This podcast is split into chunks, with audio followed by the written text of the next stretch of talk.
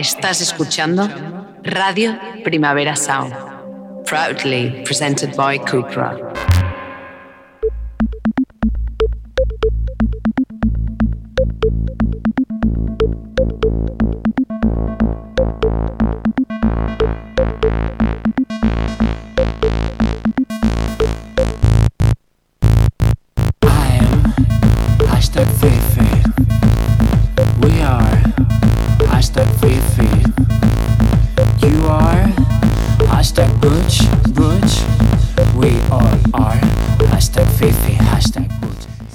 Fifis, buches, marimachos, maricones, travestis, travestidos, desviados, enfermos, todos sin el hashtag, lo hemos sido siempre. Lo hemos oído siempre. Y al usar el plural, aquí lo uso en su amplia totalidad, pero sobre todo pongo la vista atrás. Hablo de quienes nos precedieron y de quienes precedieron a quienes, a quienes nos precedieron. Hablo de quienes fueron queer cuando el término anglosajón no había llegado a nuestra lengua de quienes fueron la disidencia por supervivencia e incluso de quienes no lo fueron, porque no pudieron, también por supervivencia. Hablo de quienes abrieron camino sin quererlo ni beberlo, sin saberlo, no como un acto heroico, ni para ser recordadas. Y aún así lo hacemos, les recordamos, les agradecemos. Y eso vamos a hacer hoy.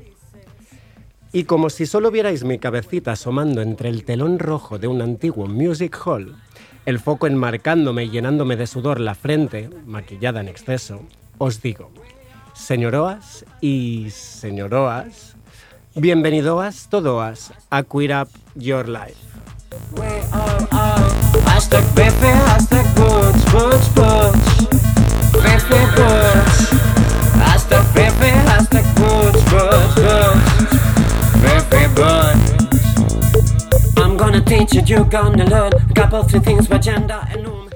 Bueno, bueno, bueno, ahora sí, soy Albi, en ocasiones licor café, hoy quizás lo seré un poco más, y esto es Queer Up Your Life en Radio Primavera Sound. Alex Rodón, bienvenido también. Hola, bienvenidos. ¿Qué tal? Pues muy bien, hace como calor, ¿no? Sí, sí, No os engañéis, seguimos en enero, sí, sí, pero las calefacciones. bueno, como hemos dejado entender, hoy tenemos un programa muy especial y sí, ya lo sé, esto es lo que se dice siempre, pero hoy creo que va como mucho más en serio. Hoy nos hace tremenda ilusión.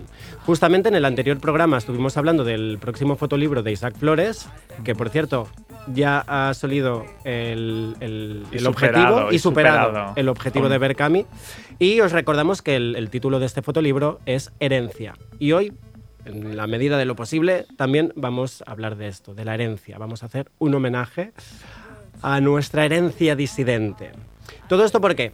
Pues porque hoy mismo se estrena en Filmin una delicia de peli que nos ha llevado precisamente a querer hacer algo que hacía tiempo que queríamos hacer, que es pensar en les veteranes queer. La película está dirigida por Ted Stephens y, bueno, tiene un maravilloso Udo Kier como personaje central. Estamos hablando de Swan Song.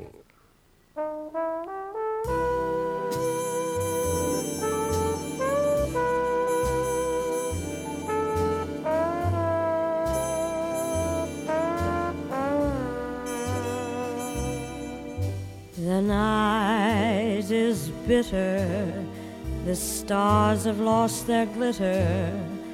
The winds grow colder. Suddenly you're older. And all because of the man that got away. Ay, Judy Garland. Bueno, vamos a intentar no haceros muchos spoilers, pero sí, Judy Garland y esta maravillosa The Man That Got Away suenan en la película. Pero Alex, cuéntanos más. Pues mira, te voy a leer la sinopsis así rápida. Sí. A ver qué te parece. una idea. Pat Pitts Pitzenbarger es un excéntrico peluquero gay ya retirado que se escapa del asilo en el que está ingresado para cumplir con un último encargo peinar y maquillar a una antigua celebridad, amiga y clienta que ha fallecido, para que esté perfecta en su velatorio. O sea, es que ideal. ya cuando vimos el tráiler fue como... Cuando leíste esto y vimos el tráiler fue como, gracias, queremos verlo ya. Sí, sí, sí. ¿Y quién es Pat? ¿Quién es Pat Pittensberger? Pues mira, como bien has dicho, Albi, eh, Udo Kier eh, protagoniza la película y tenemos a un Udo Kier fantástico en un papel que según la crítica, nunca lo habíamos visto interpretar antes, a Mm. pesar de poseer una de las carreras más prolíficas y bizarras de la historia del cine. Eh, aparece pues, en, muchas, en muchas películas de Lars von Trier. Sí, yo creo que es mm, cuando Don- la primera imagen que tengo de- Claro. de, Udo Kier. Y luego, pues en los 70 trabajó con Paul Morrissey en estas películas Carne para Frankenstein, Sangre para. Drácula. Y en Suspiria aparece, tiene un papel en la película de Dario Argento. O sea que pocas cosas no ha hecho. No, no. Comedia mordaz, queer y de espíritu iconoclasta. Pues eso, Dicen. todo lo que ver, queremos. o sea, todo lo, todo vendido. Además, bueno, es que mm, tiene un, un- hay un personaje secundario que, que- que también es otro Sí, icono. Jennifer Coolidge. Sí, sí, que a mí cada vez me gusta más esta mujer, no la conocía, pero desde que la vi en, en White Lotus, la serie de HBO, bueno, es que el- es, es un icono, salva, es un icono gay, o sea, Sí, eso- ¿no? es lo que se llama un icono gay, una persona que, que a los maricones nos encanta. ¿Y quién es el director? Todd Stephens. A Todd ver. Stephens, eh, he descubierto que tiene dos pelis, una de 2006 y otra de 2008, que se llaman Another Gay Movie y Another Gay, Gay Sequel, que son básicamente, o sea, el American Pie versión marica. Es que es, es así, o sea... que las voy a ver este fin de porque es que me muero de ganas. O sea, vi el tráiler, eh, sets coloridos. Muy Mar Ferré, le tenemos que pasar a Mar Ferré. Seguro que las Seguro que las conoces, conoces, seguro. sí, sí, sí. Pero bueno, que sí, que me las voy a poner este fin de. Y solo comentar que eh, la primera escena que aparece en el tráiler es uno de los personajes. Que con por un- cierto, Sí. di, di, di, cuéntanos. Uno de los personajes con un look Sí, sí, de- extravagante, eh, travesti, sí. vamos. Y suena una música muy dramática y le cuenta a su madre que le gustan los chicos. La madre, que yo creo que también tiene- madre. aparece en. No, no farem spoilers, pero aparece en Swan Song. Ah, vale, vale. Yo creo que sí. Pues la madre se lo queda mirando con la música dramática y de repente le dice, eh, da, en plan, obviamente que eres marica, ¿qué me estás contando? Claro. O sea, amo esta peli y la quiero ver ya. Pues yo, yo creo que la, la- creo que es un papel que además me gustó mucho la escena en sí de, de Swan Song, que, oye, ¿qué te ha parecido la peli? Pues mm, llorando todo el rato. Es que ya, yo estaba esperando tu WhatsApp de, de estoy llorando. Yo es que no voy a comentar, pero hay un momento en el que dices, ay, es que formamos parte de esto. Claro, y es que es es, eso, cuando que te piel de tocan- gallina lloras. Te tocan muchos temas, que, o sea, muchos grandes temas, ¿no? Como, Mm. como lo que es que- pasar la vejez en una residencia, ¿no? Cuando eres una persona LGTBI, esto nos lo hemos planteado todas, ¿no? Yo con mis Ya. amigas ¿Qué lo vamos a hacer ¿qué vamos a hacer? sí. Nos montamos un, un Sí. asilo queer, ¿no? Necesitamos estos espacios, porque los que hay ahora son seguros, están preparados para las Ya. personas queer, Ya. no lo sé. Diferencias entre generaciones también es otro de los grandes temas que plantea, ¿no? Todo lo que estas generaciones anteriores no tenían y que nosotros sí que tenemos gracias a ellas. Mm. Y, y- y- como que el gap generacional, ¿no? El gran agujero que hay, ¿no? De como Sí. que ni nos planteamos el no tener esas- esos derechos. Bueno, y que todo lo que vemos además nos parece novedad, Sí, ¿no? Como claro. si no hubiese existido, no hubiese un pasado. Exacto. Este pasado vamos a hablar mucho hoy. Sí, sí, sí. Pues eso. Bueno. Swan Song. Swan Song. Pues mm, vamos a hacer como que subimos el telón y que Venga. empiece el main show de esta noche.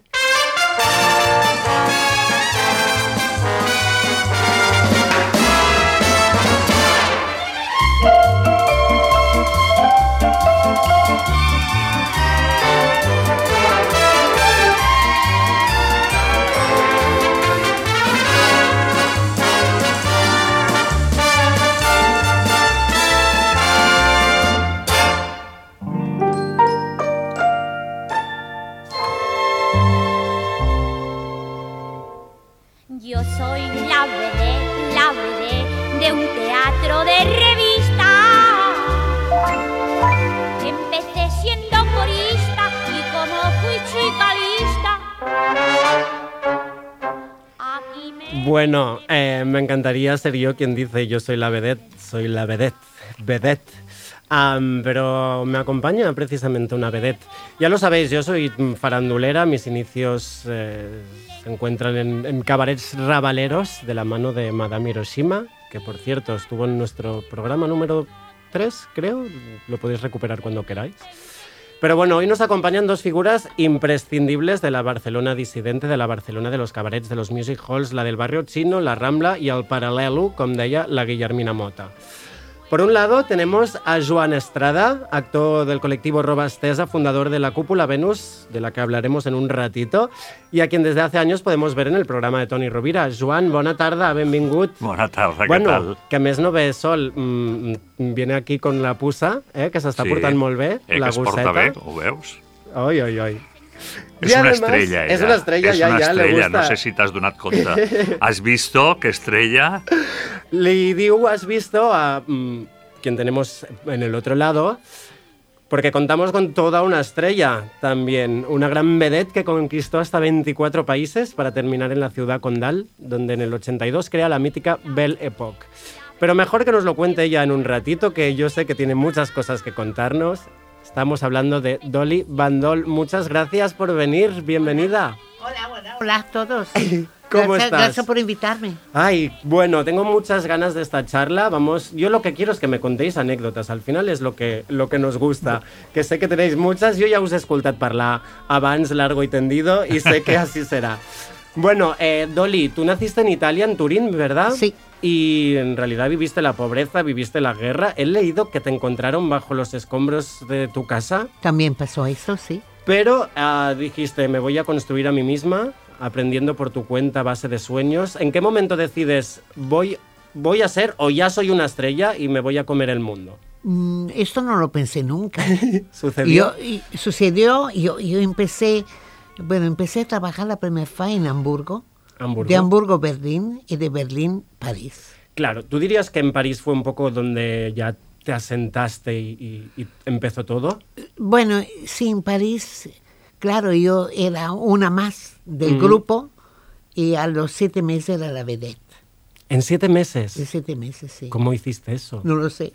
Bueno, encandilaste, ¿no? No, ¿sabes qué pasa? Que yo sé coser y me hacía el Mm. vestuario, hacía siempre cosas diferentes. Como toda mi vida he hecho cosas diferentes, que mm, de verdad no es, no es, e- es otro mundo, ¿no? Lo, lo que yo creé, un mundo de, de sueños, Mm. sobre todo, ¿no? Que es lo más bonito. Oye, en París, que trabajaste en Madame Arthur, ¿y en qué, qué otras...? En Madame Arthur, en Carrousel, hubo una época que hacía, hacía siete cabarets cada noche. ¿Qué? Sí, la hacía dos en Pigalle, uno au Saint-Valide, dos a Saint-Germain-des-Prés y dos... ¿Pero la noche tiene tantas horas? Sí, sí, no, pero, pero el número era el mismo, ¿eh? Vale, claro. El número era el mismo. Y Bueno, solo faltaría sino que tuvieras que ir. y aparte funcionaba aún con la, con la caseta Revox. No sabe, era la cinta Revox. Tú Claro, lo era- conoces. sí, era Claro. el, el magnetofón. Vale. El Era- antiguo magnetofón. Exacto. Que era como las. Que sí, sí, había una cinta de, de grabación, sí. Es, an- Ah, antes claro, de- yo- antes del Claro. casete. Y yo, yo llegaba y un sitio... Y decías, "Háceme "Toma, ponla, pasar pon mi pronto". canción. Pues la recogía e iba al otro, así Claro. con coche, naturalmente. Claro. Oye, además allí te codeaste o incluso mm, fuiste amiga de, de iconos como María Calas, Amanda Sí. Lear o Josephine Baker.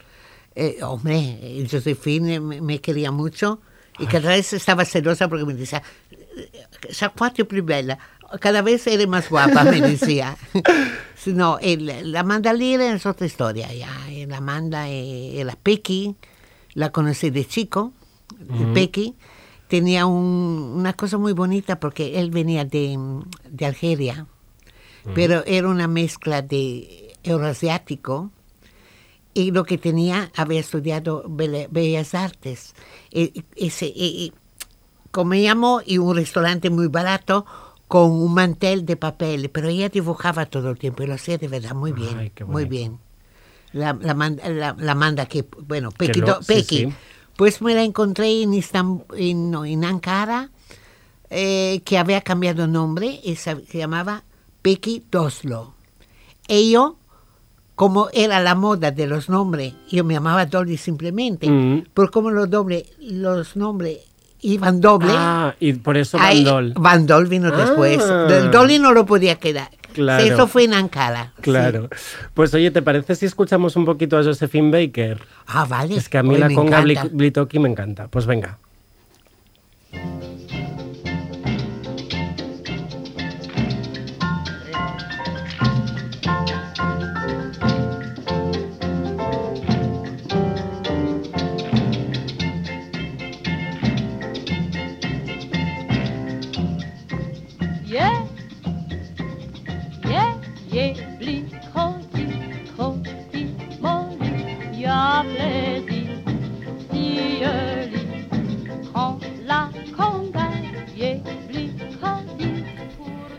Bueno, eh, en el 64 vas a Casablanca a someterte a la operación de reasignación de género. Fuiste la cuarta de todo el mundo. Sí. Sí. Claro, yo- yo- o sea, yo he oído que, claro, estábamos en los 60, Sí. no había ninguna seguridad. No, Era- ninguna, claro. ninguna. Ese señor eh, era un era un señor que un, un doctor francés que le inventó francés judío. y, y bueno, fue expulsado de muchos países porque hacía cosas muy fuertes, como aborto de, de mujeres con seis, siete meses y más. Wow. Y pues, con permiso del, del, de- de- de- del reino de, de Marruecos, Ujú. le dejaron montar una, una, una clínica muy bonita, y donde hacía esta operación y seguía haciendo esto que he hablado antes, y empezó a hacer esto del cambio de sexo. Y el primero fue, no lo conocí, fue un, un- un electricista de, de Niza. La segunda fue Coccinelle, la Ah, famosa ¿sí? Coccinelle.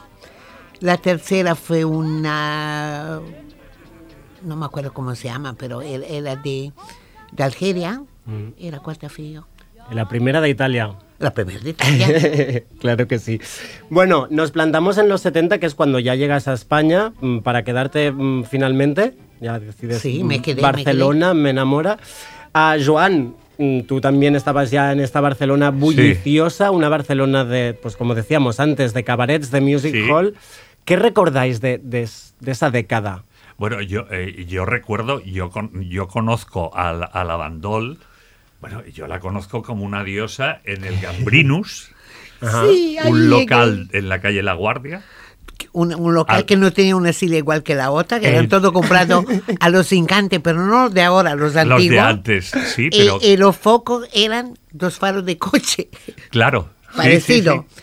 Pero yo Ah, me y esta- me venía. estaba yo- imaginando un coche yo de dentro. Yo vine de Berlín con mi coche y con un remorque y tenía hasta un, un, un, un genital, un foto. eh, Un esto, foco, claro. esto que se daba la vuelta, ¿me entiendes? Sí. Pero era, era para que era una sorpresa, ¿me entiendes? Y bueno, sí, Sí, pero ahí. había, pero había cola en la calle para entrar, ¿eh? Eso sí, siempre, siempre. Era- y estamos hablando que Franco vivía aún, ¿eh? Claro, eso iba a Sí, preguntar. o sea, Porque yo, yo recuerdo, yo recuerdo haber ido con 18, 19 años allí. Sí. Éramos mucho gente, gente joven. Sí, eh, después, bueno, eh, que yo estaba en Berlín y me vinieron desde Barcelona, alguien, eh, me llamaron, fui a un hotel que ver qué querían y dicen, la, que- la queremos contratar. Digo, bueno, primero venga a verme lo que hago, ¿no? y me dijeron, no hace falta porque ya sabemos que usted es muy buena. Ay, Y bueno, me pagaban, me pagaban menos de lo que ganaba en Berlín yo quería cambiar por una historia amorosa. ¿habías estado en Barcelona ya? No, No. no, ni sabía dónde estaba Barcelona. No estaba en España, en ningún En sitio, ninguna parte. en ninguna parte. Y ni sabía que Dalí era, era, era catalán, no lo sabía. Bueno, claro, porque no sabía para nada. ti era francés, ¿no? Era otro mundo, ¿no? Bueno, y, y, y- y bueno, y me quedé, me quedé porque conocí lo que pues fue mi marido. Y, y pues un día estos señores con un tercer señor le dijeron que, que, que uno se quejaba que tenía una, una empresa de, de construcción, el otro tenía cabaret, tenía cinco cabaret, tenía el, El Panams, Panam, el, sí. el, el de noche, el Tabú, el, bueno, Sí. cinco. Y, y uno le decía al otro, dice, hacemos una cosa, yo te compro un cabaret, tú te metes en la construcción. y él compró, un- ese señor compró un cabaret, pero se iba yo. Ah, Y yo, claro, no entendía tan bien, porque no hablaba el castellano, pr- prácticamente nada. Compré algo, pues me lo explicaron, y pues por quedarme con el novio que fue el marido, me acepté. dijiste, pues venga. Y claro, el local era, había tanta humedad que el escenario era así. Y lo ¿Cómo? re- reforma- reformamos. ¿Esto era el Gambrinus? Eh, no, no, el Barcelona de Esto era noche. Barcelona de Ah, el noche. Barcelona de noche, claro. Y yo, y yo- el Y además, y el empresario siguió toda la vida combinando las dos cosas. Sí, lo sé. Yo, yo trabajé varias veces en sus... ¿Con Emilio? Con Emilio. Yo Claro, trabajé, vale. yo estuve en Barcelona de noche y estuve de director con él en el Molino. Vale. Y, y- y yo estuve cuatro años ahí, Claro. en el Bazán de Noche, que hacía de- la coreografía, hacía el vestuario, lo hacía todo, era la vedeta, hacía los focos. Aparte, mi ganancia era con una parte de la entrada, de hacer la De la contabilidad, claro, lo sí, hacía sí. todo. Y bueno, y, pero un día me hicieron una cosa que fue fea, no sé si lo sabe esto, Uy, ahora lo que- voy a descubrir en directo. que, que- que había, eh, murió Franco y yo estaba en Frankfurt, pero iba a las Maldivas, a la época que eran preciosas. Y cuando volví, me encontré en el camerino un, un, un micro, un micro de ese tamaño enorme Para, para oír lo que yo podía decir. eh. A mí me hirió tanto, porque cuando alguien me, da, me, me dice lo que yo tengo que hacer y yo lo hago con todo el amor del mundo, me hirió mucho. Así que me fui de, de- de punto en blanco. Eh, eh, mm, tú no alternabas por eso. Yo no, nunca. Claro. esto, es, esto es importante. Yo quería- Yo no he preguntar- bebido, no he bebido alcohol en mi vida. mi No, no, pero una cosa, bueno, ha- había que no, había que les ponían, que alternaban, les ponían y a la que se descuidaban tiraban la copa en, en la planta que había. Me lo han dicho, pero yo no lo he visto, ¿me entiendes? Yo Sí. estaba mucho en Pero- camerino. Por eso, no, no, no, es- es- tiene Pero era- mucho, pero tiene sí, mucho sí, más pero- mérito. Claro, pero es, es la época del, del alterne, Y en, pues en fui que después del haciendo show... bolos por claro. aquí y por allá. Y fui a Valencia, y Valencia me ofrecieron un local. E hice el primer Belle Époque en el, en el 77. Ahora vamos a ir a, al- El pre- a la el Belle primer. Belle Époque, Ahora nos primer. abrirás las puertas. Am, pero ahora que comentabas esto del alterne, yo recuerdo cuando os vi en una charla hace, pues, ya casi dos años, creo. am, no sé quién, si erais vosotros o, o quién, pero comentabais, ¿no? Que en, en los camerinos había como una alarma, una... No, sí, ¿no? Como había. un, un, pues, una sirena, porque cuando llegaban los grises... No, eh, esto, No. esto lo expliqué yo. Esto era antes. Era la, fa- la famosa luz que teníamos en el molino. Vale. En el En molino el- eh, había un- una luz roja en el, en el escenario. Ah, en el Claro. escenario, ¿eh? Dentro, por la parte de dentro. Vale. Y entonces, la, que, la, la chiqui, que es la que estaba en el bar, Sí. cuando los veía, apretaba el botón, Vale. ellos los veía y entonces, claro, las vedettes, la Mari Mistral no enseñaba los pezones, eh, cambiaban avisabas- el... no, es que, no es que la gente se fuera En- corriendo, no, sino se adaptaban. adaptabas. Ah, En el Barcelona de noche, el primer día, yo, claro, hacía un número de una gatita que tiene un tanguita y dos cositas aquí. eh, Y vino, vinieron y me hicieron poner una, una praga así, un sostén así, horroroso. Tú querías, mira, tú, tú querías tu fantasía y te dijeron no. no, no, no. tiene que eh, ser una no, gata eh, con abrigo. Claro. Bueno, em, luego llega en el 78 a Joan, tu amb, amb el col·lectiu que era un, un col·lectiu Sí, era- teatral o... No, era, era, era un grupo de teatro Mm. independiente. eh, éramos afiliados al Partido Comunista, al PSUV. O sea, iba, iba muy ligada la, de, de alguna manera la ideología. O sea, nosotros veníamos, nosotros veníamos de hacer de fe teatro, lo que, es- lo que es deia teatro en la calle, Mm, eh, obras de Brecht, obras, sigui, totes compromeses, pero en el fondo lo que nos gustaba mucho era el, el cabaret y el music hall. Y entonces hicimos un espectáculo en las primeras eh, fiestas de la, en las segundas fiestas de la Merced en la antigua maquinista de la Barceloneta. Mm. Un espectáculo de cabaret que se llamó Cabaret Garfidor, en la cual cantábamos, bailábamos, mm, eh, hacíamos de todo. Y sobre todo, eh, muchos eh, nos vestíamos, hacíamos de chico y de chica, sin ningún problema. Entonces, cuando salimos de allí, eh, siempre- ¿dó- ¿dónde hacemos esto? Claro, nosotros no teníamos... Clar, volíeu seguir fent-ho. Queríamos, claro, hacer temporada, porque Claro. era un espectáculo que lo había pagado el ayuntamiento, Claro. Porque en el ayuntamiento estaba Elisa Lumbreras, que era también militante del Partido Comunista, era cuando Barcelona empezaba a explotar. Había muerto Franco y Barcelona empezaba a explotar. Las ramblas hervían, Ocaña salía y se desnudaba, Nazario iba borracha todo el día por la, por la- en el Quique. Y bueno, y entonces un, me acordaré siempre una mañana, eh, aquello a las 12 del mediodía en la ópera, me encuentro con Ocaña y me dice, ¿qué haces? Digo, pues mira, estamos locos por buscar. Dice, ay, maricón. Dice, pues hay un local. Dice, Vigas Luna ha presentado tatuaje en un local que hay encima del cine principal que no era el teatro principal, era cine en aquella Vale. época. Pero era el mismo edificio. Al Era final, el mismo al final de la edificio, Rambla baix. ah, sí, delante del, de, Ujú. davant del monument del Pitarra, Sí. a, a- a la plaça del teatre, y le dije, llévame ya.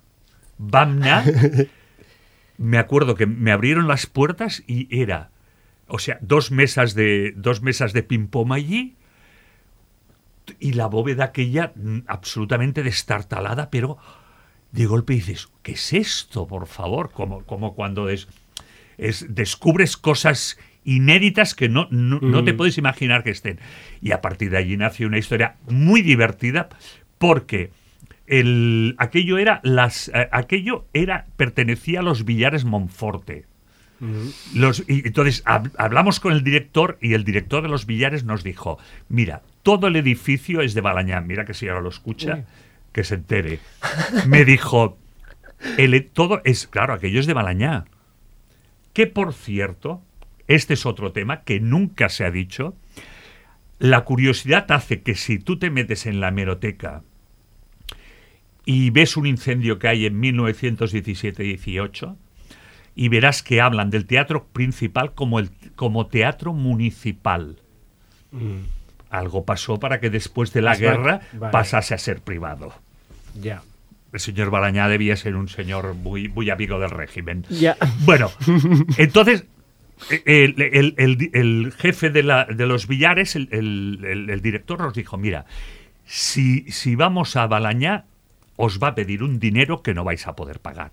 Dice, vamos a hacer una cosa. Vamos a, a montar que sois la sección cultural del billar.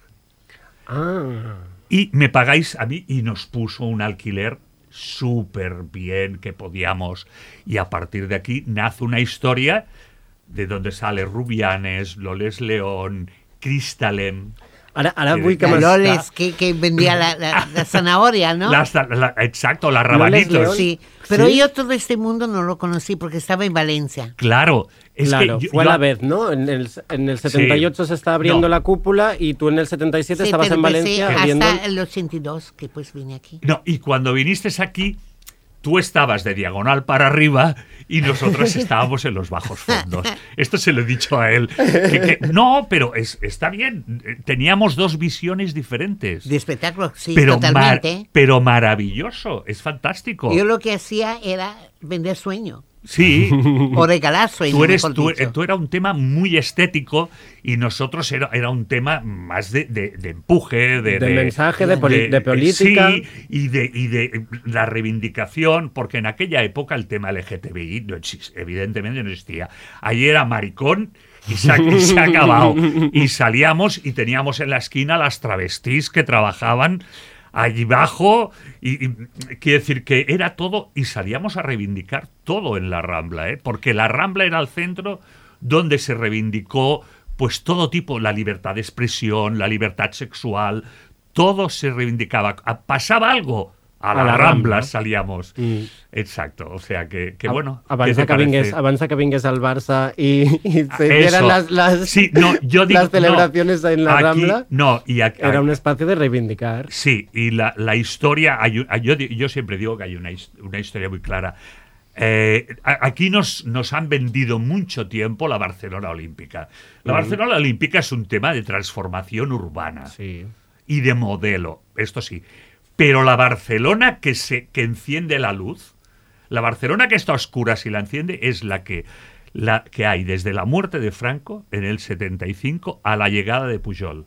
Con Pujol, cagada, cagada Pasturet. Llega Pujol, llega la heroína y llega el SIDA.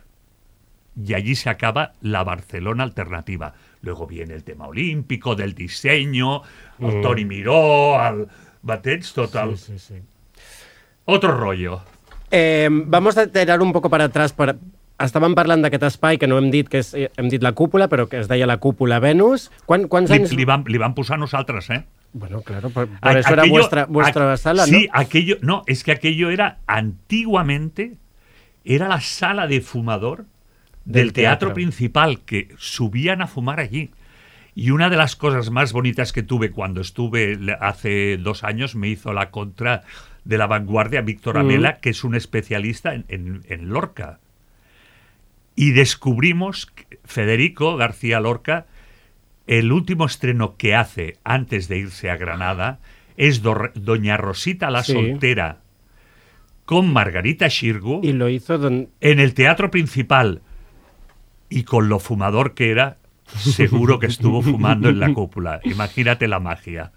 Bueno, es que por allí pasa, no solamente por el escenario, no? que com deies, passa, van passar Loles León, eh, el Pavlovsky pujava, Rubianes, Rubianes... Pavlovsky, el, el Brujo y Colombaioni, que eran los clowns de Fellini, Caliana Khan... Però és que bueno, a més el públic també era toda, todo el engranaje cultural, político todo, d'aquella todo, Barcelona, todo. ¿no? Y, y lo, lo bueno que tenía la cúpula ya no era la función, era cuando acababa y nos quedábamos, o sea, Rubianes, para que me entendáis, esto, esto, esto no, no se sabe, Ru- Rubianes trabajaba en, Da- era, estaba en Dagoll Dagón y hacían Vale. Antaviana, que era un espectáculo Sí, sobre cuentos sí, de sí. Pere Calders, muy con tu estética.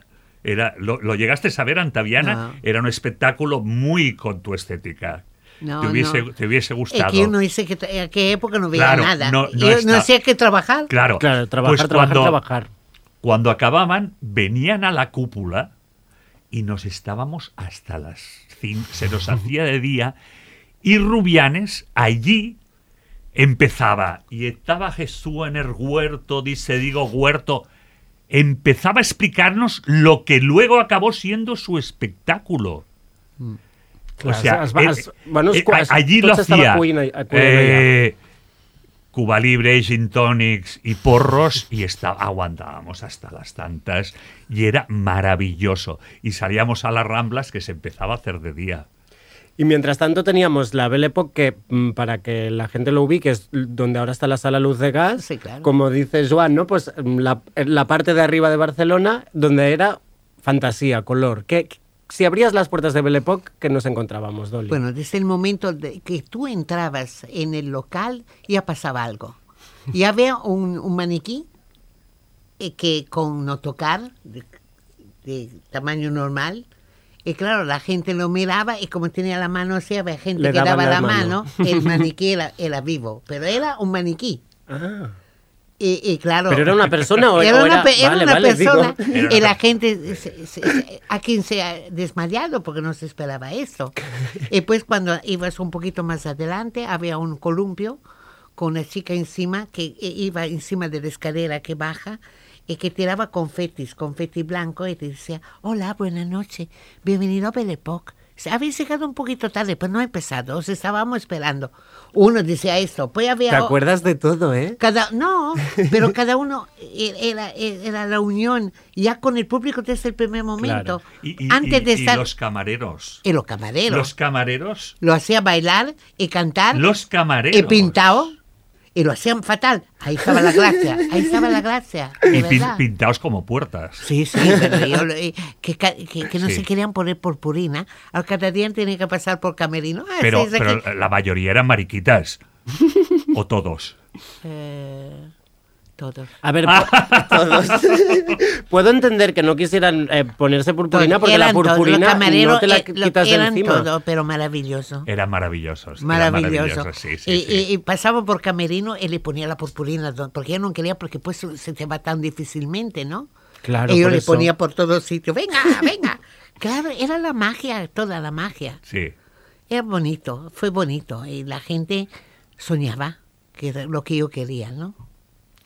Nos contaba Joan, ¿no? Que después esta Barcelona se empezó a diluir, ¿no? En- No, se, se- se convirtió en una Barcelona diferente. Sí. Hay la candidatura olímpica y entonces todos nos volvemos de diseño, todo, todo es estética, Sí. Claro. eh, se cargan, se cargan el la- Y- la- hicimos- se cargan el barrio chino. Claro. Hicimos en Belle Époque, en la sastrería, porque tenía sastrería y aparte yo cosía también, un modelo de un sol que iba con, que era muy grande, pero sin mucho peso porque te- teníamos de cosas especiales. Y pues salieron 100, de, de eso hicieron 100 ahí en el, en el- en el- ahí en el, cuando Las el Olimpiadas. desfile de la Olimpiada, Eh, sí. sí, Fue sí, lo recuerdo. Sí, sí, sí, Es bonito, sí, es muy bonito. Era. Sí, porque el Bueno, desfile, el, el- también. el desfile fue comedians, me parece que eran comedians y la fura, sí. la fura La del fura Palaus. Palaus. Y pues, eh, ¿sabes una cosa? Que, eh, que normalmente los teatros tienen un libro de oro, ¿no? Un libro, un Mm, libro sí, esto me contabas el otro día. Sí. Cuéntanos del libro. Pero bueno, el libro cuéntanos de oro, primero eh, qué es el, el libro de oro de Un cualquier libro de oro teatro. es un libro sin nada, donde cuando viene un famoso, en todos los teatros le piden una firma o me ha gustado un, algo. Pero yo, como, como soy diferente, me hice hacer un, un, un- libro que hace 70 por 50 y 15 de alto y pesa 40 kilos.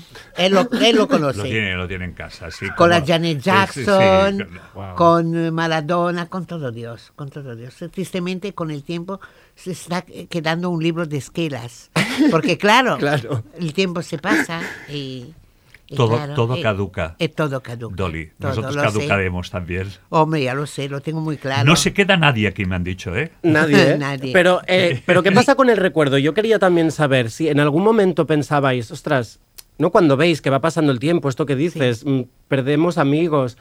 ¿Hay un momento, momento en que decís, ostras, ¿se van a acordar de mí? ¿Se van a acordar de quién era No me- Dolly Van Doll? ¿Se van a acordar de lo que fue la cúpula? No, yo no quiero que se recuerden de mí, quiero que se recuerden del momento bonito que han pasado en Belle Époque. Oh. Esto es mucho más bonito. De Pues mí sí, no, porque menos- claro. yo eh, en el fondo ni soy genio ni soy nadie. Yo tengo fantasía, esto es todo lo que tengo, pero yo no me pongo medalla, ¿me entiendes? Es verdad, eh, tú lo sabes toda la vida, que, que, que, que yo soy sencilla y, y- y eso. Sencilla pero, pero divina, ¿eh? No, bueno, el, el- el trabajo es, eh, Es lo que, es lo que eh, toca. hay que hacerlo Claro. bien, ¿me entiendes? Lo mejor posible. Pero hay muchos números donde yo salía tres o cuatro veces, además de lo que se veía Dolly, que era yo, pero que nadie lo sabía. Ah, Así me encantaba. como un poco engañar al público, a ver qué pasa. No, no, pero engañar no, es porque, porque que veces más gente en el escenario. Bueno, y compartir, claro, Eh, compartir eh, más, eh, más pues es rato con- bonito claro. hacer el personaje diferente, es muy bonito. Com veis la, la Barcelona d'ara? Ja sé, Joan, ja n'hem parlat abans d'entrar aquí, però mm, si Pero lo comparáis... qué? ¿Lo espectáculo? La- sí, la Barcelona cultural, pero también pues, pues la, la ciudad en sí, el espíritu de la ciudad. Mm, ¿Qué, qué le falta? Lo, lo pondremos más fácil. Eh, ¿Qué echáis de menos de aquel momento? ¿Y qué cosas decís, ostras, si hubiésemos tenido esto? No. Hay muchas cosas, pero son, son cosas, cada uno tiene su opinión y su cosa, y la mía no la quiero decir. Vale. Te lo dejo a ti. No la tengo Qué que... lista que eres. Pero es normal, es No, normal. a ver, a ver, de, de entrada yo creo que eh, aquella Barcelona, claro, yo es que mm, mm, mi espacio es más corto que el de el de la el de la Carla. El, el tuyo, tú, tú duras más. Sí. Tú, tú duras más. Diga, bueno, yo, yo luego duré, eh, fui a Barcelona de noche, fui al Arnau, pero, pero mm, me llamaban, me ponían un contrato, me daban dinero y ¿E ibas? eh, es la diferencia. Eh, aquel- la- aquella Barcelona tiene una cosa. Prim- primeramente, eh, te tenías que buscar la vida. Eh, Yo no. Tú no. Tú no. A ti te vienen a... con- Es que tú y yo somos diferentes. Somos... Sí, sí. Somos como ¿Realmente? amantes, pero somos de dos mundos diferentes. Sí, claro, verdad. nosotros es- éramos un- un- una generación que eh, teníamos que agudizar el ingenio. Porque eh, el tema de las subvenciones no existía. No, no, no, por supuesto que no. ganar. No. Eh, Pero, eh, y entonces esto hacía que agudizases el ingenio. Aquella época, el- aquellos cinco o seis años, no han interesado nunca. Se han tapado, han molestado.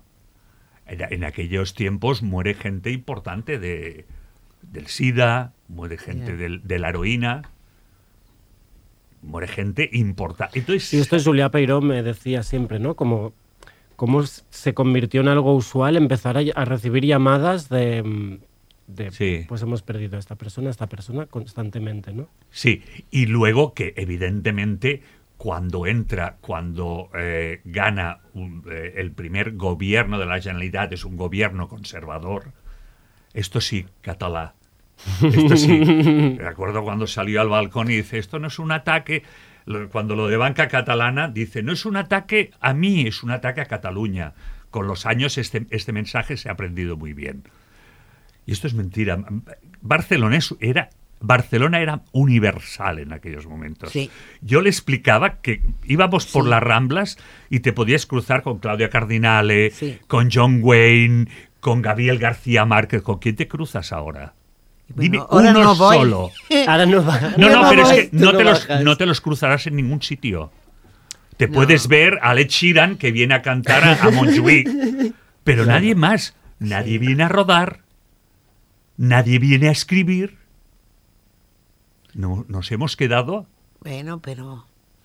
Bueno, chica, no, no te de- coja depresión, ¿eh? No, no, no, no. Yo me he estado mirando casas en Benicarló, que es aquí al lado, al lado de la playa. Te lo juro, estaba está. ¿De pensando en- verdad? Pero sí, Yo también lo pensé. ¿lo ves?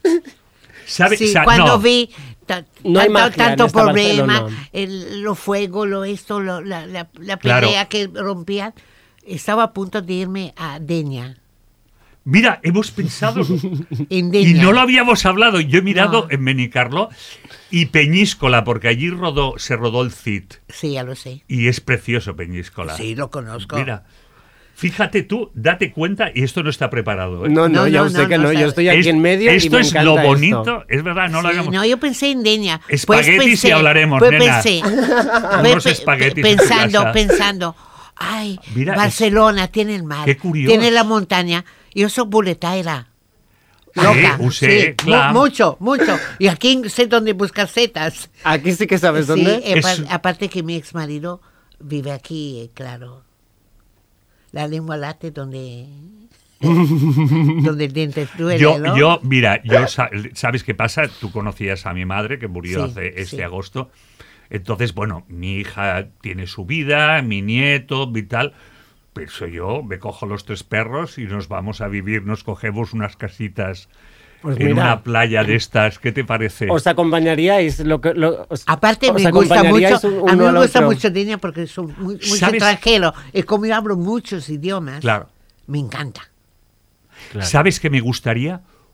Un sitio que no me pregunten de dónde vengo ni, ni quién soy. Esto es lo que me gustaría. Y uno de los problemas de dos Barcelona. gossos, la Dolly al costat, que ja s'hi Exacto. bolets... Y uno de los problemas ahora es que te preguntan demasiado de dónde Sí. eres, Mm. qué Y hablas. Y, aparte esto- soy buena cocinera. Uf, Bueno. Y por eso le estoy pidiendo los espaguetis. Pues hacemos una cosa, cuando, ¿Te cuando tenga, exacto, cuando tengáis la casita en Denia, me llamáis, yo no, No, sé eh. buscar bolets, No, yo no mm, pero me los sé comer. No, te vamos a invitar, a- le invitamos a unos espaguetis. De Sí, momento claro, aquí. claro. Que, allí, planificaremos todo. Y quiero ver eh, cuando comamos los espaguetis El el libro. libro. El libro lo vas a hay claro. muchas cosas, ¿eh? Cuando vas a, a la casa de la Bandol. La Bandol vive en el edificio de una persona Ah, sí, al sí, una persona de la que hemos hablado. que hemos estado hablando todo el Sí, rato. sí. Sí, Que era, mu- era muy divertido porque tenía los papá. Hace unos añitos tenía todos los paparachis en la puerta. Pero es que vive Eh, en, en el ático y se ve toda Barcelona desde su casa. Ella no es pija, ella es lo siguiente. No, no soy pija. No, pero es bonito. le- Me la es arreglé fantástico, bien. Fantástico. Porque yo lo reformé todo. Y has vivido Es precioso. toda una vida de trabajar, de dar vueltas Sí. por toda Europa y fuera de Europa. Y fuera. Pues si al menos 24 no puedes países, disfrutar. mira, Claro. 24 países. Bueno, pues vamos a hacer esos espaguetis, prometido. Lo Sí. Me- prometido, Me, seguiréis quiera, contando eh. cositas. Y no solo espagueti, hago c- cosa maravillosa. Lo admito, cocinar, co- cocino bien. Pues Ella sabe que ella hace esto y yo traigo el vino siempre. Eh, ¿eh? sí, eh, de tanto en tanto doy, doy clase de, de cocina, ¿eh? Sí, ya lo sé, pero esto no, a mí me lo No. enseñes porque no me interesa nada la cocina. O Bueno, sea, A mí me encanta. muchas gracias, Dolly, muchas gracias, Joan. Eh, bueno, los oyentes ya, ya lo han oído. O sea, hay historias para rato. Yo las voy a escuchar con espaguetis, un vinito. El resto, pues, pues no, lo po- veremos. podemos venir cuando que podemos seguir, ¿eh? Podemos hacer, ir un haciendo programa especiales. de ocho horas. Sí, sí. Sí, es que podemos. Sí, se puede contar tantas cosas, ¿verdad? Uf, lo que, lo que queráis. Lo que hemos vivido, madre Exacto. de Dios. Si yo, eh, sabes que otro día me gustaría explicar mi etapa en el molino. Uy, aquí hay, aquí hay mucha chicha. Mi A mí- etapa y en el ya saben molino. que a mí me Eso, encanta. yo no, ni lo sabía que tú estabas ahí. Fui director Fíjate. con Caballé y llegué a dirigir una revista. Que no sabéis lo que es esto. Bueno, Esto es otro mundo. Joan y Dolly, nos vais a seguir contando historias, no tengo ninguna duda. Muchas gracias por venir. Eh, nos vamos a despedir, como decíamos antes, con Guillermina Mota, que hizo Oh, qué este bien. Visca al Paralelo, que, que es que bueno, es una maravilla, porque mira, tú vius al Paralel, ¿no, Joan? ¿Y quieres que te diga una cosa? Un, el- el- las, las segundas fiestas de la Merced fueron las que hicimos aquel cabaret. Pero las primeras democráticas, la Elisa Lumbreras nos contrató para hacer, nos dijo, montar un espectáculo y nos dice, delante de la catedral, imaginaros, A la plaza. año- en la plaza de la catedral. Te es- estoy hablando del año 77. Primeras, primeras fiestas democráticas que se sale a la calle. Y no se nos ocurre otra cosa que coger el disco de la Guillermina Mota, el del Viscal sí, Paralel, sí. y cada uno de nosotros hacía un Una número. canción. Uno El hacía, Nena, uno hacía el remena, Dulce l'altre yo, yo hacía el visca. Yo no moc del paral·lel, Mira. pero vestido de, De Guillermina. de, se- no, de señora. De Joan Estrada. Vale. pues eh, muchas gracias una vez más y nos vamos cantando esto. Mira, mira. Boulevard. que resulta ser a tota hora millor de la ciutat. Això és que m'entusiasmo visitant cafès, concerts, els teatres de Sarsuela i els alegres cabarets. Moltes nits i algun fulano em pretén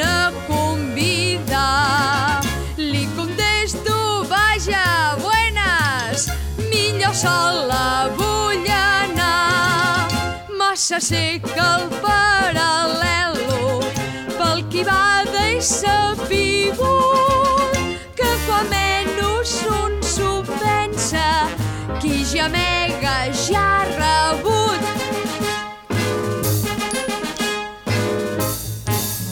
Sempre ha estat al paral·lelo per a riure i viure el pelo al passeig més oportú. Però s'ha d'aprendre amb gran catxassa que el que s'hi entusiasma massa paral·lelo és ben segur. RPS.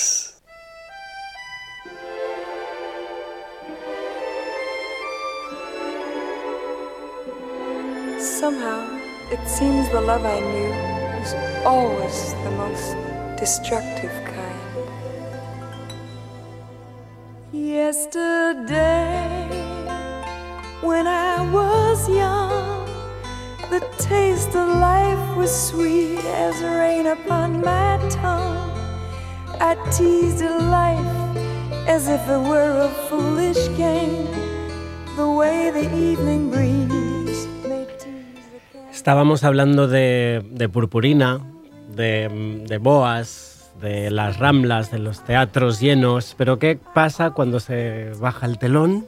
Cuando ya terminan los aplausos, cuando no queda rastro del brilli brilli. Y no todas las personas LGTBIQ han sido estrellas de revista, estrellas de cabaret. En Swan Song, la película de Ted Stephens, lo digo bien, ¿eh?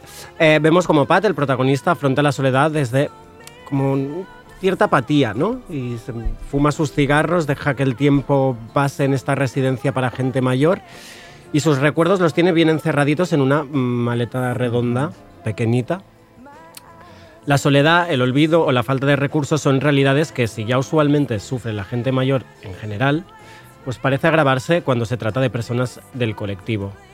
No has tenido descendencia, no has podido crear una familia, o quizás la mitad de tus amigos de, de lo que te quedaba de familia se los llevó la sida, el alcoholismo, la drogodependencia. Quizás nadie te recuerda o no quieren hacerlo. En 2008 nace la fundación um, Anjas para dar soporte a personas LGTBIQ, así como a sus familiares y amistades, a personas que se encuentren en situaciones de vulnerabilidad, dependencia y, eh, y o incapacitación. Pero personas mayores, especialmente. Hoy tenemos con nosotros a su director, Ricardo de la Rosa. Bona tarda, Bona benvingut. tarda. Moltes gràcies. Què tal? Doncs molt bé i sobretot després de sentir la Doli i el Joan, encantat. Um, Explica'ns aquesta fundació que diem que neix el 2008, que està aquí a Barcelona. Um, com funciona? Quines són les línies de treball principals? A veure, la Fundació va néixer en un moment molt concret en el que Mhm. molta gent eh, ja veia que, que els anys anaven passant i per molts eh, la jubilació s'acostava i, i d'altres ja la tenien a sobre. Sí. I això va fer que en, en un primer moment 20 i algunes persones eh, tiressin endavant la iniciativa i aquesta iniciativa, eh, bueno, doncs, mm, la intenció que, que tenia era múltiple. Per un cantó, eh, fer xarxa, perquè, com bé dius, o sigui, les persones LGTBI, sobretot d'una generació molt concreta, les nostres ja seran diferents. Clar. Espero. Sí, Espero. jo, això ho he estat tot- pensant tot el dia. Tot i, que, tot i que ja veurem com evoluciona la pel·lícula perquè vista, visto lo visto, eh, després de tot el tema de la pandèmia i el replantejament social que, que hem hagut de fer i que s'està fent, eh, Pot ser que no, no sigui tan així ja veurem per on tiren Sí. els temes, no? Però en aquella època penseu que parlàvem d'un eh, col·lectiu que per un cantó havia patit, eh, com ens estaven explicant el Joan i la Doli, eh, una repressió social Mm. mm. molt, molt enorme, però també una repressió familiar i privada. És a dir, privada en el sentit de que no és coneguda, o normalment sí. no és conegut. O sigui, l'ostracisme aquest de l'expulsió de, de gent jove o no tan jove d'un entorn familiar perquè en el moment que saben que el, que el fill és gay directament el feien fora. Mi- Mireu, jo sóc advocat i jo mm, fa ja anys vaig trobar un senyor que vivia mm, a Eivissa i que quan tenia 17 anys va ser expulsat de casa seva per mitjà d'una carta que la seva mare li va enviar directament a, Uau, a la per correu casa. a, a la seva pròpia casa. I clar, aquesta senyora ja era molt gran i eh, casada en segones noces i això, mm. i, i aquesta senyora, clar, estava sota la supervisió de la Generalitat i la Generalitat li reclamava aliments al fill. I clar, el fill em va venir a veure, dic, no, no, dic, escolti, tranquil, perquè vostè en el seu moment va ser desatès per clar. la seva mare en un moment que tenia necessitat de, de ser atès. Mm Llavors ara el que, no pot, el que no pot pretendre ni la Generalitat ni la seva mare si tingués el cap al seu lloc és reclamar-li a vostè aliments. Mm. Eh, impossible, vull dir, la llei ja, ja ho, ho, ho contempla, Clar. això. Per tant, vostè tranquil en aquest aspecte i, i, va quedar mm, la cosa ben tranquil·la i ben, ben arreglada. Però és, és aquesta generació. Però és que aquesta parlo. generació, o sigui que per un cantó té l'expulsió del seu entorn familiar i social, perquè clar, perdien amics, perdien veïns, Mm. perdien família, eh, la família els deixava parlar, i després també un, una repressió social claríssima. Penseu que fins l'any 79 va estar en vigor la llei de, de Sí. perillositat i rehabilitació social. És a dir, eh, inclús la, penseu que el 77 va ser l'amnistia general i molta gent que estava empresonada va sortir al carrer. La gent LGTBI que estava en el que se'n deien cases de templanza no va sortir fins després d'entrada en vigor la Constitució i per un decret especial de o sigui, de, de, de o sigui, que va deixar sense, sense efecte part de l'articulat que es referia a les persones homosexuals. O sigui, penseu que el, que el tema va ser molt heavy. I això mm, és el que des de la Fundació ja es plantejava com el dia després. Clar.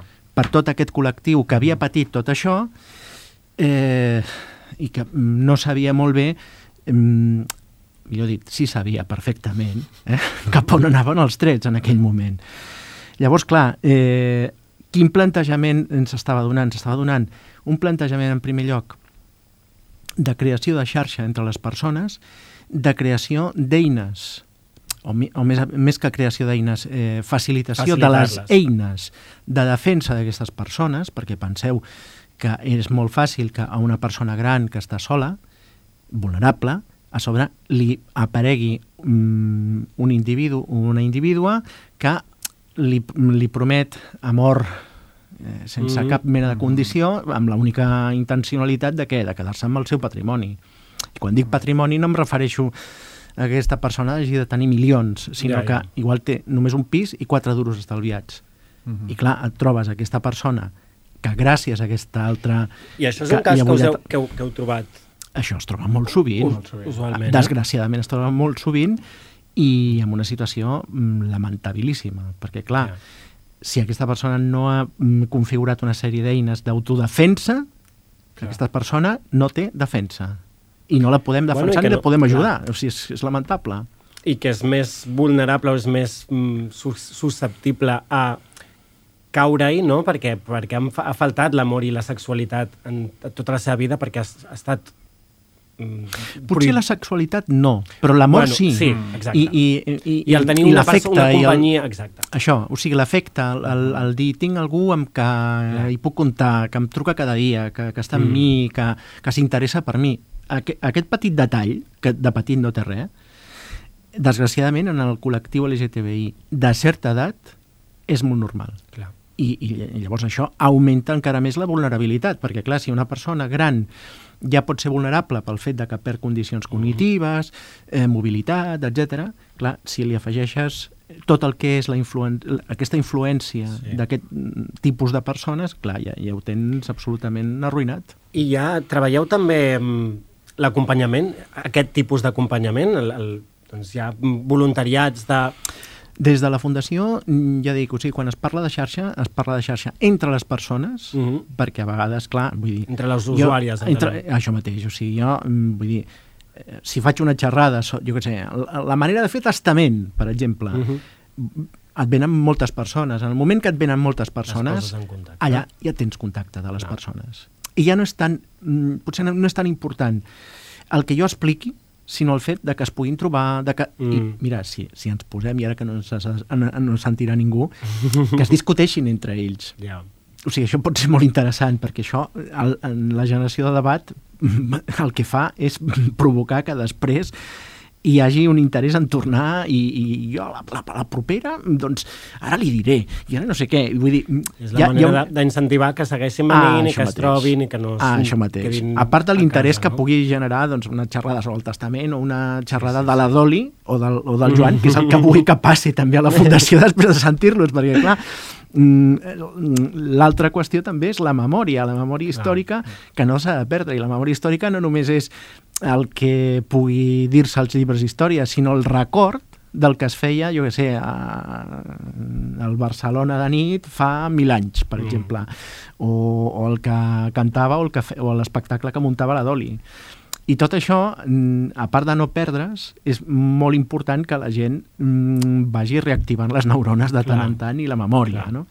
Llavors, eh, al marge de, del, del que és la xarxa entre les persones, també està la xarxa o l'activitat mm, fundació persones.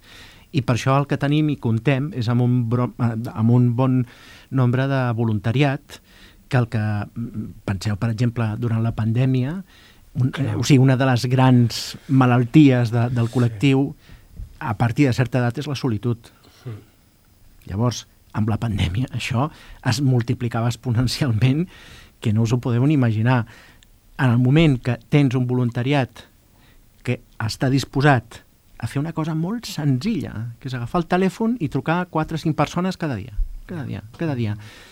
Evites eh, la solitud, afavoreixes que aquesta persona també eh, no perdi la noció de, de l'espai i del temps i també eh, facilites que si aquesta persona té alguna necessitat, com que no tindrà família que estigui per ells, per, per heretar-los sí que estaran, eh? Això, Ja. desgraciadament, ens ho trobem molt De sovint. cop el nebot Eh? sí que compta quan... Això, això, ai, el meu tiet, ai, pobret, ai, pobret, que s'ha mort, sí, que s'ha mort, i, i, quan, i quan estava necessitat de tu, eh, què? Pobret no era, no?, en aquell moment.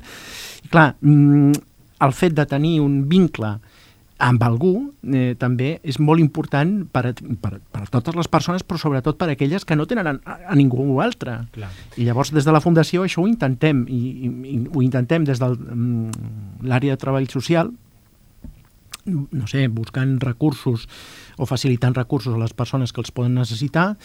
Si és necessari també eh, el servei jurídic el porto jo i vull dir... Mm, I com, com hi arribeu? Com feu el contacte? Com trobeu les usuàries, la gent que necessita aquesta companyia o aquest assessorament? Mm -hmm.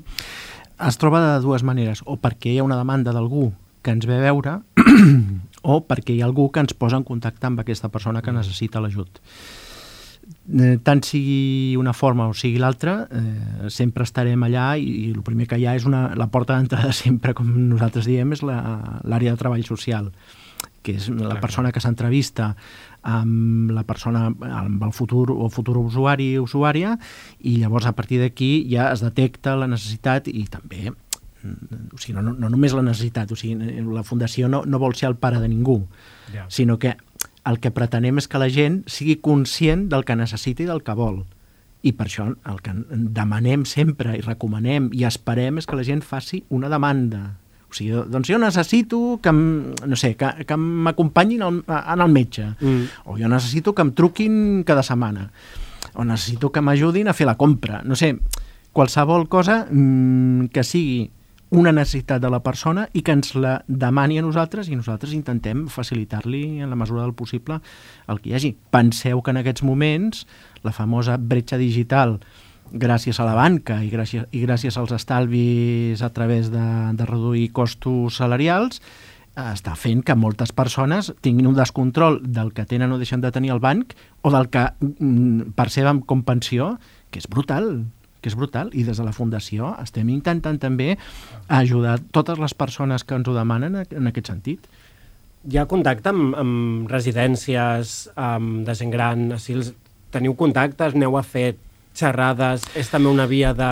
Perquè justament, no, Aleix, abans preguntaves, eh, són les residències realment espais preparats i segurs per, a veure, per gent hi ha gran una, LGTBI? Hi ha una qüestió que és molt trista, molt trista, amb, amb la població LGTBI a les residències geriàtriques. I això ho vaig trobar, ho vaig descobrir jo fa molts anys amb una clienta que tenia que era transexual. Ah. Aquesta senyora ja tenia 73 anys o així, estava de buen ver, no? Però mm, un bon dia xerrant em va deixar glaçat quan em diu no, i és que d'aquí ah, d'aquí 3 o 4, es dedicava al món de l'espectacle encara i eh, m'ho va dir, diu, no, jo d'aquí 4 o 5 anys, quan ja no tingui la veu en condicions, jo em reparé, em trauré els pits i mm-hmm. marxaré a una residència. I, I dic, però per què has de fer tot això? Diu, home, perquè una, una transexual en una residència la maten en una setmana. Wow. Clar, no la mataran físicament, però li faran la vida impossible, probablement. Clar, això amb una persona transexual passa, però amb una persona gay, amb una persona lesbiana, també. Sí, no, no, potser no ho, veus tan I visiblement, encara, I encara pitjor, vull dir, amb una parella LGTBI, i ho deixem mm. aquí, vull dir, no, no posarem si és de dones, d'homes, sí, eh? Sí, sí. Amb una parella també li posaran pegues, perquè en moltes residències no admetran una residència conjunta de la parella, sinó que són capaços de, això serveis socials ha passat en algun cas, de dir, no, no, Mm, el, aquest senyor aquí i aquell senyor a l'altre lloc. No, vull dir, a veure, són parella, mm. que, que es ja, però que no que estar casats, potser, legalment. Igual per però... no estar casats, igual simplement perquè no manifesten que són parella, clar. Penseu que és una, és, un, és una població clar, clar, que no, porta clar. una motxilla de prejudicis sí. personals brutal i que li costa manifestar que són parella, que, que són gais, que són lesbians. Clar, vull dir, mm. en aquest moment el que provoques és una involució, és a dir, aquesta persona torna a l'armari una altra vegada, ja, perquè, clar. i clar, és lamentabilíssim i injustíssim, perquè clar, estàs provocant que una persona que ha viscut no tota la seva vida, però bona part de la seva vida en llibertat, mm. tranquil·lament, li obligues a tornar enrere. No senyor, no senyor, per això, contacte amb residències, intentem tenir tot el que, el que podem, perquè des de la Fundació també oferim formació al personal de les residències. Mm -hmm. Perquè és que, clar, si no, i, i més en aquests moments, pots trobar-te que hi ha personal de residències que prové d'altres cultures. I clar, eh, és molt fàcil en un moment donat eh, retreure l'usuari eh, no hagués estat mariconada, per exemple. Clar, no, no, no, perdona. Vull dir, no pots dir-li a ningú i menys a una persona que és del col·lectiu LGTBI. per molt que estiguis tu en una residència, perquè dona la casualitat de que en el moment que estàs a la residència ets el cuidador i ets el responsable d'aquesta persona. Mm. I, per tant, has de respectar íntegrament els seus drets. I punto, i s'ha acabat la història. Sí, bueno, perquè és el tipus de comentari que no li faràs a una altra persona, no? O potser sí. O bueno, ja, clar, sí, sí. I, I a més li diràs, mm, després dirà, no, era una broma, sí, Sí, una sí. broma, però ho aquesta sabem. broma no li fas eh, a segons qui. Eh? Sí, sí. Mm. Escolta, um, de quina manera, manera pot col·laborar algú que vulgui ajudar la Fundació? De... Com ho podem fer? Si algú ens escolta i diu, ostres, és que m'encanta que s'estigui fent això, de quina manera... Doncs hi ha unes quantes maneres. O sigui, Mm. hi ha, eh, o sigui, des de la manera de fer-se patró, Entenem que és com un mecenes, un mecenatge?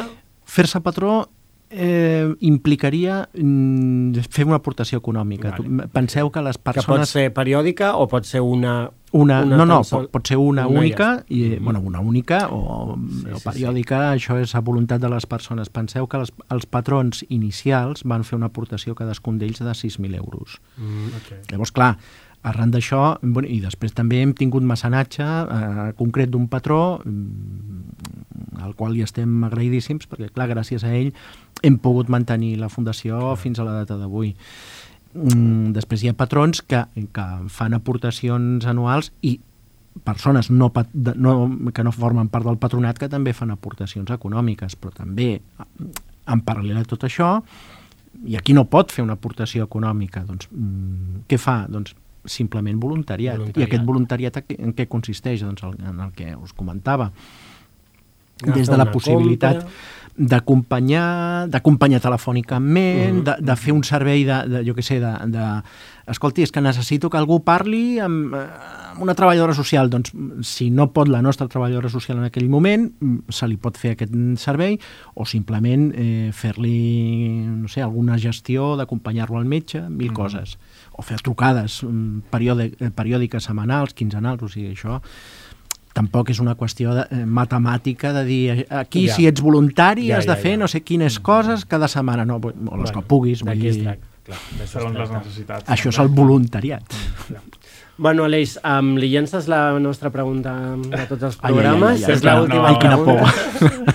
És una pregunta que sempre fem a, a tots uh, los Totes, invitades, sí. les invitades que tenemos i, i avui ens plantejàvem una mica... Eh, és, la pregunta és, què és ser queer per a ti? Què significa ser queer? Ens plantejàvem avui la cosa de, clar, ha- han, han vingut persones que són d'altres generacions que la paraula queer segurament no la utilitzaven I no la coneixen. i no sí, la sí, coneixen. exacte. No, jo quan vaig trucar a la Doli Mhm. i deia jo totes les sigles del col·lectiu seguides ràpid, em deies que no sé de què m'estàs hablando, no? Però al final, Què és ser... què és ser una col·lectiu. persona LGTBI del col·lectiu?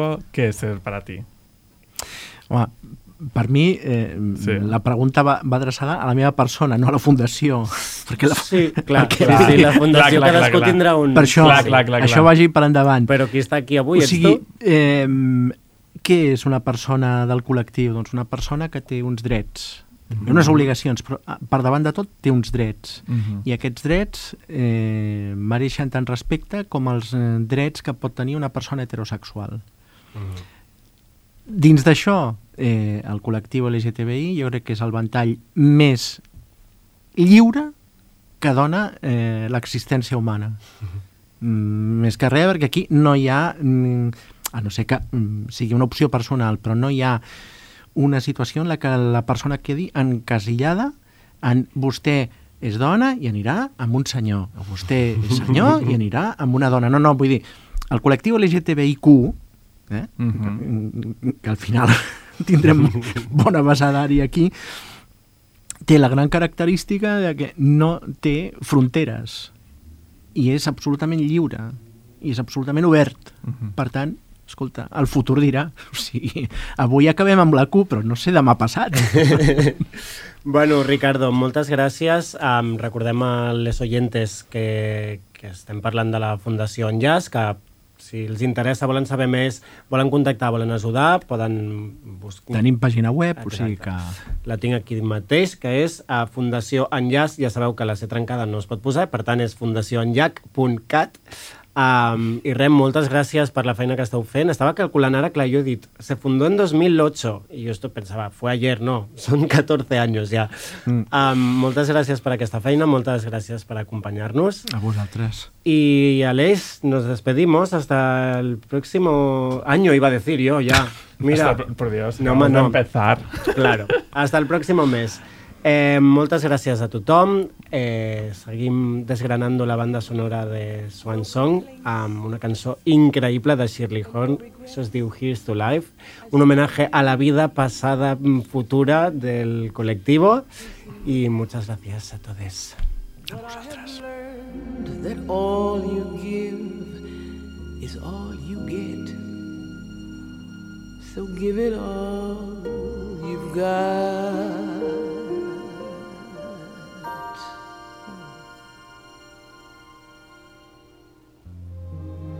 I had my share. I drank my fill.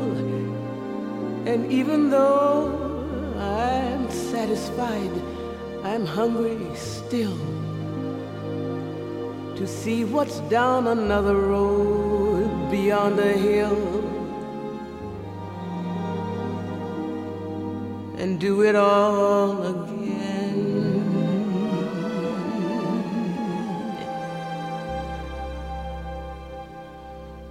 So here's to life.